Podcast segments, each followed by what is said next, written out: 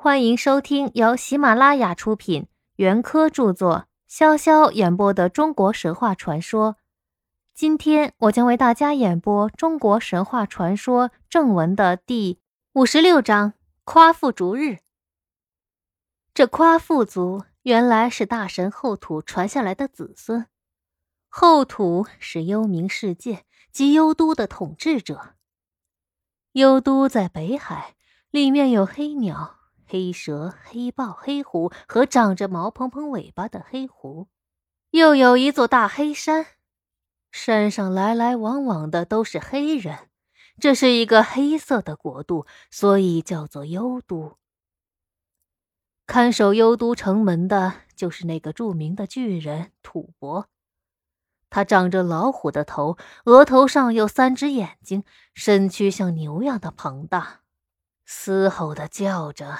摇晃着一对明晃晃的尖利角，张开了涂满血污的肥大的手指，追逐着幽都里那些哀声嚎叫、奔跑躲避的可怜的鬼魂。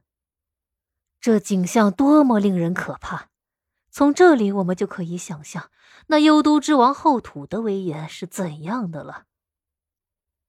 夸父族的人住在北方大荒中一座叫做成都在天的山上。一个个都是身材高大的巨人，力气极大，耳朵上挂两条黄蛇，手里把着两条黄蛇。可他们的性情却非常的平和善良。他们当中曾经有这样一个人，做了这么一件看起来有些傻气，但却是惊天动地的事。这个勇敢的夸父族人有一天。忽然发下了宏愿，想去追逐太阳和太阳赛跑。在原野上，他果然就提起长腿，迈开大步，如风般疾驰，向着西斜的太阳追去。瞬间已经超越千里。这一追一直，便将太阳追到了鱼谷。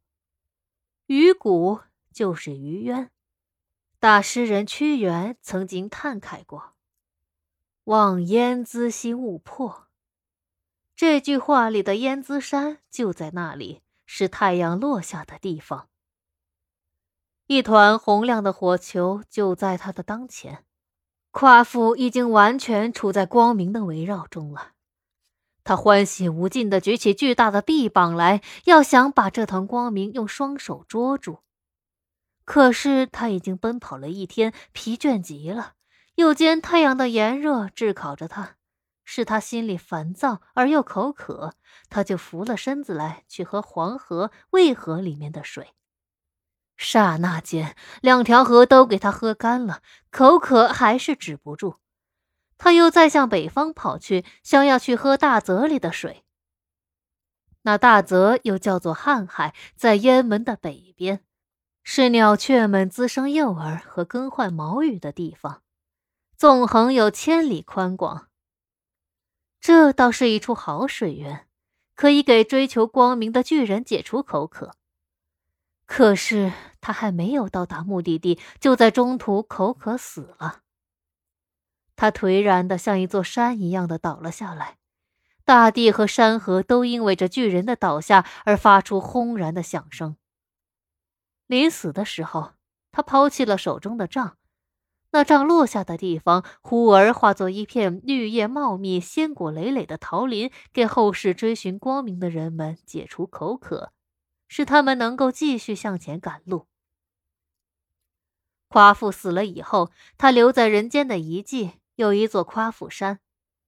这夸父山，有人说在现在的湖南沅陵县，又叫称架山。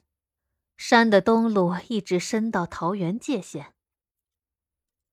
山头上有三块呈品字形的大石头，民间相传说这就是夸父和太阳赛跑，肚子饿了拿了一个大顶锅在这里煮饭吃的。这显然是出于善良的人们的附会。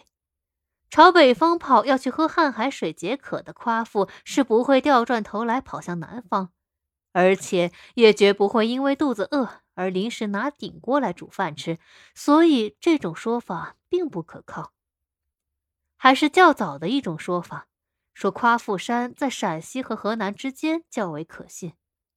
据著《山海经》的郝宜行说，夸父山又叫做秦山，在现在河南灵宝县东南，和陕西的太华山相连。山的北边有一片周围好几百里宽广的树林，差不多都是桃树，变生佳桃，叫做桃林，也就是古代有名的桃林赛。夸父山和桃林赛相连，既是这么紧密，应该说夸父的遗迹在这里更是有理由的。